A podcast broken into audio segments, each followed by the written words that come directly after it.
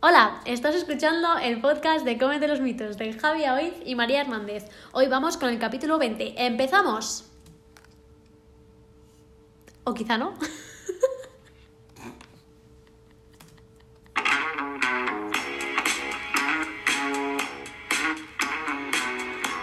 Buenos días, buenas tardes y buenas noches. Pues es sí, el capítulo 20 ya.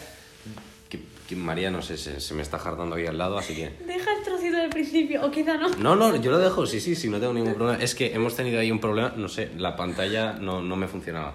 Bueno, Del portátil. del portátil, sí, sí, claro. Eh, al lío, vamos al lío, nuevo capítulo, Por capítulo faena que no 20, tenemos tiempo. importante, exacto, están a punto de cerrarnos el aula en la que estamos grabando, así que vamos a hablar Preséntalo, preséntalo. Ya lo, ahora comento. del etiquetado. Concretamente vamos a hacer la parte 1 hoy, este jueves, y el próximo jueves haremos la parte 2. Hay muchísima información sobre etiquetado que nos interesa explicaros porque creemos que es un tema importante y en el cual puede haber muchas dudas, así que vamos a hablar sobre estas cositas. A ver, María, dime. No, que ya que has dicho lo de que nos van a cerrar la Biblia, en verdad es que ha sido muy gracioso porque, claro, acabamos de salir de un examen, hemos venido aquí con la pachorra.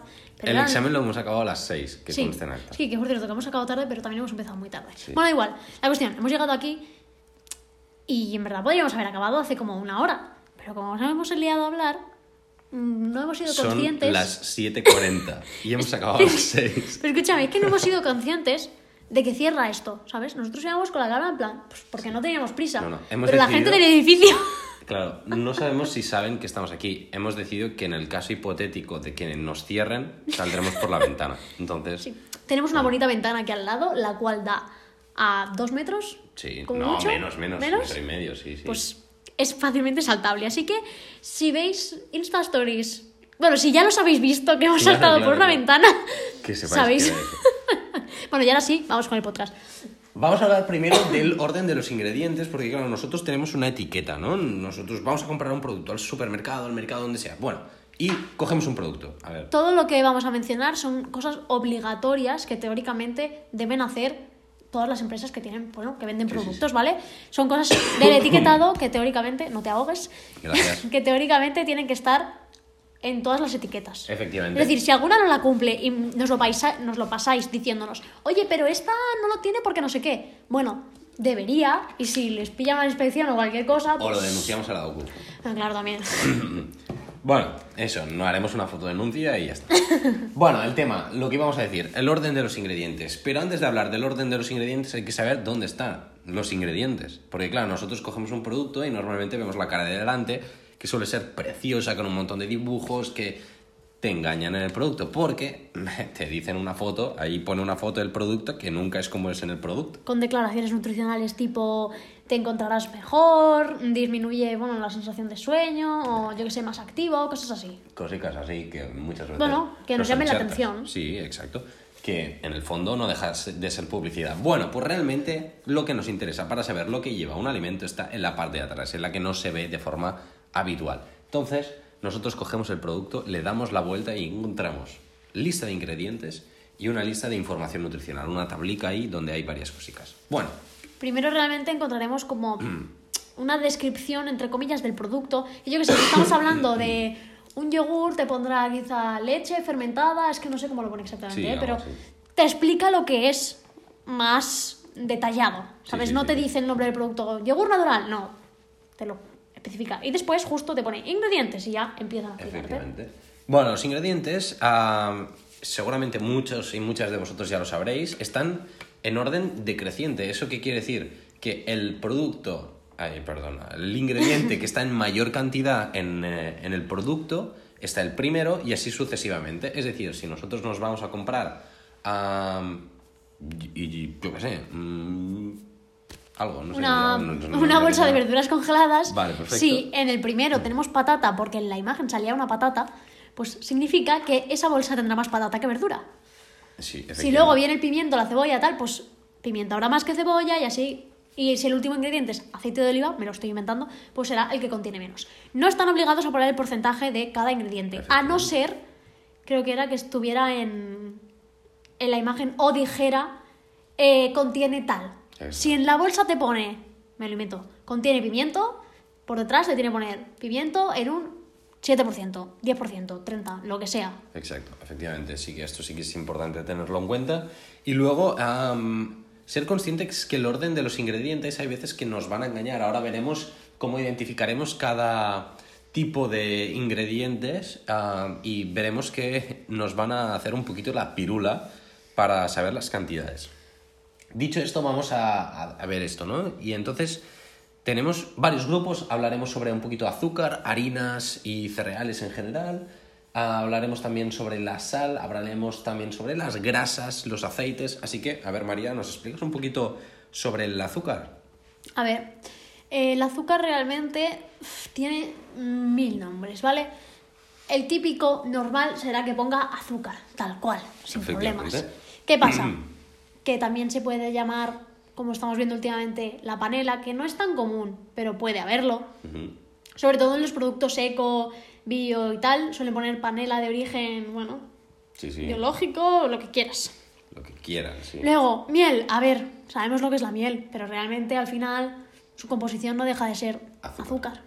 Sí, sí. Luego, todos los siropes, jarabe de glucosa, jarabe de fructosa, azúcar. sí. Y igual con las melazas, que son en densidad parecidos a la miel, pero provienen, pues, normalmente creo que son de árboles, en verdad. Depende, bueno, depende del tipo que sea. Y todo lo que sea acabado en osa, refiriéndonos a glucosa, fructosa, sacarosa, que es azúcar dicho de otra manera. Efectivamente. Al final nos acaban engañando por mil lados porque saben que el azúcar está cogiendo un mal nombre. Entonces, pues, Y que y no solo por el hecho de llamarlo de otra manera, sino que hay muchas veces que lo que van a hacer es repartirlo en los ingredientes. Ponen primero azúcar, quizá en los primeros, pero quizá ya lo ponen en el tercero, y luego el sexto es mm, jarabe de glucosa, que en el fondo también sigue siendo azúcar, y luego nos van a poner el jarabe de fructosa. que también te digo que a veces lo hacen por tema de, de textura, de composición del... O sea, que no lo hacen plan por joder, ¿sabes? que lo hacen por palatabilidad, pues por sensación que te dé el- la textura que tenga el objeto... Ay, el objeto, sí, claro.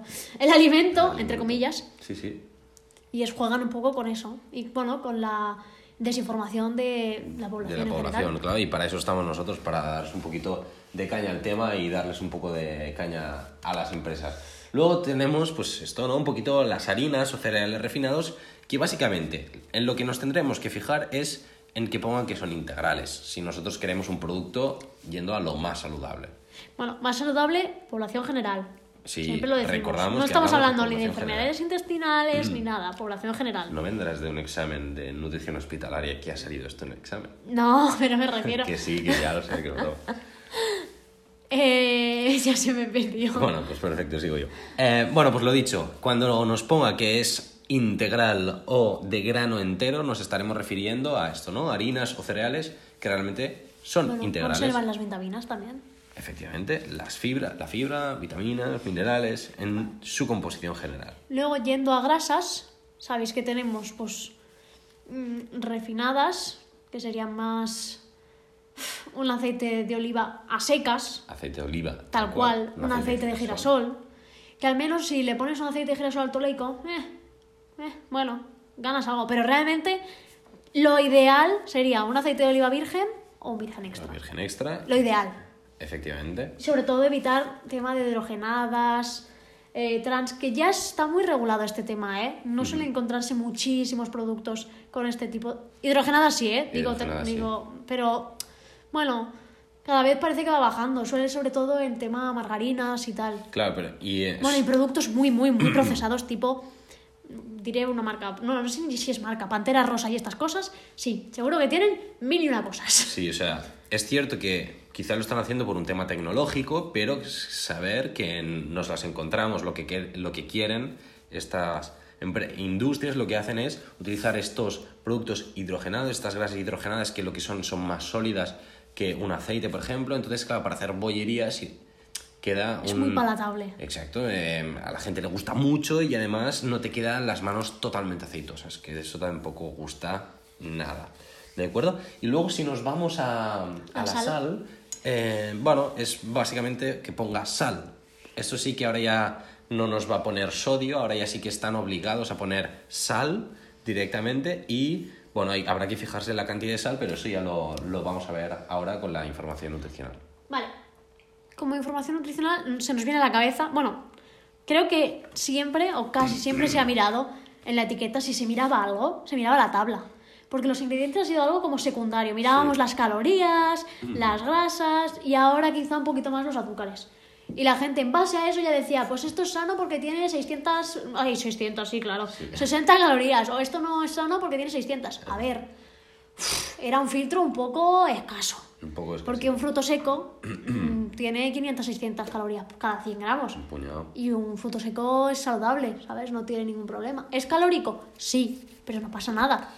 Es más, en algunas situaciones nos va a interesar que tengan muchas kilocalorías. Ya de eso hablaremos otros días, así que eso. Más, que en la tabla de composición nutricional nosotros nos vamos, o de información nutricional, nosotros nos vamos a encontrar, pues que nos plantean los azúcares, concretamente los hidratos de carbono, de los cuales azúcares, las grasas, concretamente grasas y de las cuales saturadas, nos van... Escúchame. Dime. Si pones la alarma del edificio y salimos por la ventana, Vita. Bueno, no pasa nada. ya- eso ya es... Joder, sí que has desconectado, ¿no? Hostia, pero lo estaba pensando y digo. Eso es el tú sensor de risas, movimiento. verás tú qué risas, verás tú qué seguimos risas. con Sí, risas que nos van a cerrar seguro. Vale. Em, también nos van a poner la proteína y la sal. De estos están obligados. Repito. Es que me has desconcentrado un puñado. Grasas, de las cuales saturadas, proteína, hidratos de carbono, de los cuales azúcares y la sal. Si luego nos añaden fibras y O vitaminas, y vitaminas. demás, ok, pero no están obligados. Es totalmente voluntario. Los que veáis que está escrito, también te digo que los que están escritos es porque les interesa, ¿eh? Efectivamente, sí. sea, tontos no son. No, no, no, todo es public, todo es public. Efectivamente, y luego es importante destacar que la porción o la cantidad que nos adjudiquen eh, va a ser de forma obligada por 100 gramos o por 100 mililitros, ¿de acuerdo? Que si luego nos la ponen por menos cantidad, eso ya será por tamaños de ración. Sí, y siempre que pongan porción tienen que especificar qué tamaño es esa porción. Si son Efectivamente. 10 gramos, si son dos galletas, si son Lo que sea, lo que sea, lo sí, que da igual. A nivel de curiosidad y así para ser un poquito de haters, porque pues, también está bien y es divertido, a explicar el caso del colacao, que ha, bueno, ha tenido bastante revuelo últimamente. Es verdad. Y es que si vosotros ahora, a día Los de nuevos, hoy, ¿eh? Exacto, vais a mirar la etiqueta del colacao, la composición en azúcares, como saben que ahora la gente lo mira tanto, es muy baja. Es espectacularmente baja. Y dices, ¿cómo puede ser? Si antes era un 70% de azúcar, cosa que sigue siendo igual. Am, ¿Cómo puede ser? Pues lo que han hecho es. Yo creo que debe ser un vacío legal, porque si no, con Sí, la de. tiene que haber vacío legal, mm, seguro. Abogados y cosas deben tener ahí. Seguro que debe ser legal, pero me parece una cosa horrible, una guarrada, una. Bueno, una. eh, Una falta de respeto ya para la población. Es que han puesto la cantidad de azúcares que hay de dos cucharaditas de colacao en un vaso de leche. ¿De acuerdo? Como de- si tú te lo tomaras de forma habitual. Y de esto han sacado los 100 mililitros. Exacto, Es decir, la ni mitad. siquiera, claro, ni siquiera son dos cucharadas. Acaban Exacto, siendo exacto. una y como mucho. Una como mucho y la acabas poniendo, pues eso, en 100 mililitros. Bueno, que esa es la composición que te da el colacao a día de hoy en su etiqueta. Por lo tanto, una vergüenza, pero que lo sepáis, que si vais ahí no digáis, ostras, que saludable, porque no, y que sepáis que la composición real del colacao son de 70 gramos de azúcar por 100 gramos. El único colacao a día de hoy, marca colacao, ¿eh? estamos hablando, saludable que tienen, es la nueva que sacaron hace poquitos meses, De que es cacao puro. cacao tal puro. cual. Es una bolsa, creo que de plástico marrón oscuro, que se lo han enviado a muchos nutricionistas, influencers y esta gente. Vale, les que es, interesa, sí, sí, tú. a ver, es Hay una otras bolsa marcas que están haciendo también cacao puro, que está muy bien, es más, Claro, que si no queréis, marcas, pero... exacto, si no queréis dar el dinero a Colacao, oye, yo no se lo doy, así que haced lo que queráis. Y hay marcas blancas que lo tienen, por lo tanto también va a ser más barato. Entonces, bueno, a esto ya es a nivel general. Más cosas a comentar. María, tema de cantidades para identificarlos como saludables, no saludables, más o menos. Vale, realmente tenemos la sal, que sería a partir de 1,25 gramos cada 100, Ujú, sería alto en sal. ¿De acuerdo? Sobre todo gente que, bueno, personas que tengan problemas con la sal, de hipertensión, que vigilen este dato. Vale. Eh, en el caso del azúcar, Vale, perfecto.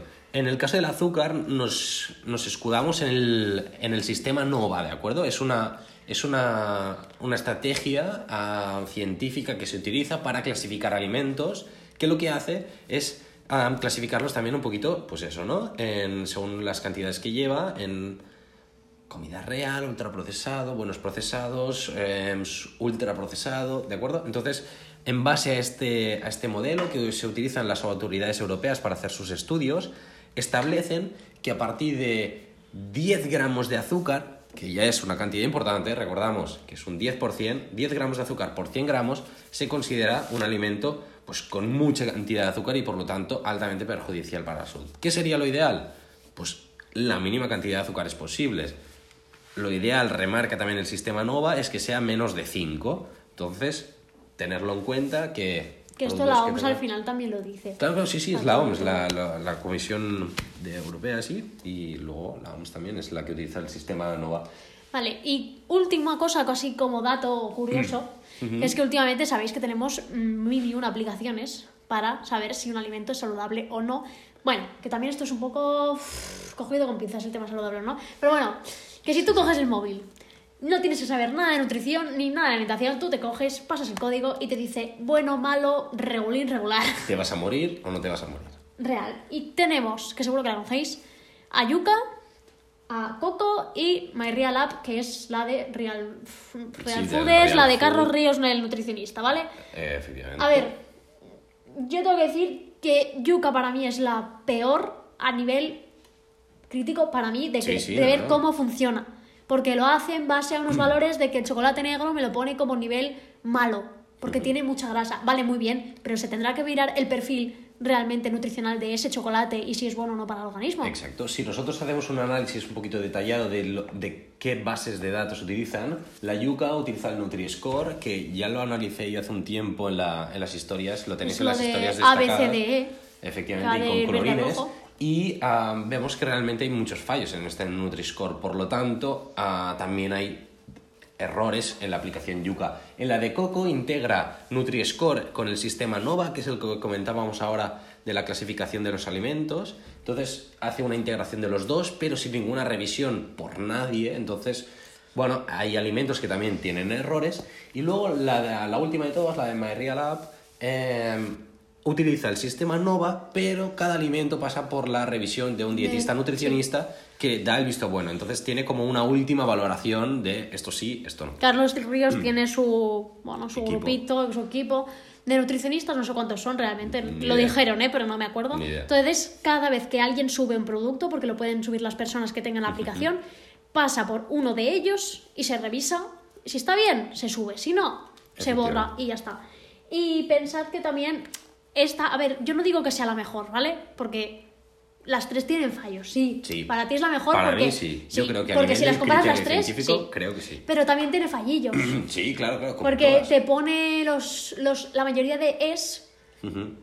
Te las pone un poco. Que lo veremos el próximo día, no avanzamos. Ah, no bueno, es avanzamos, verdad, no bueno. avanzamos, Porque hablaremos de eso el próximo día. Los aditivos, que son los es, ¿vale? Te los pone como. Eh, como, eh, Como en duda. como, eh, como en duda. como- Entonces, claro, ya lo hablaremos el próximo día, ¿eh? Ya lo hemos dicho, pero. ñe, a mí esto no me acaba de convencer. Ya lo veréis.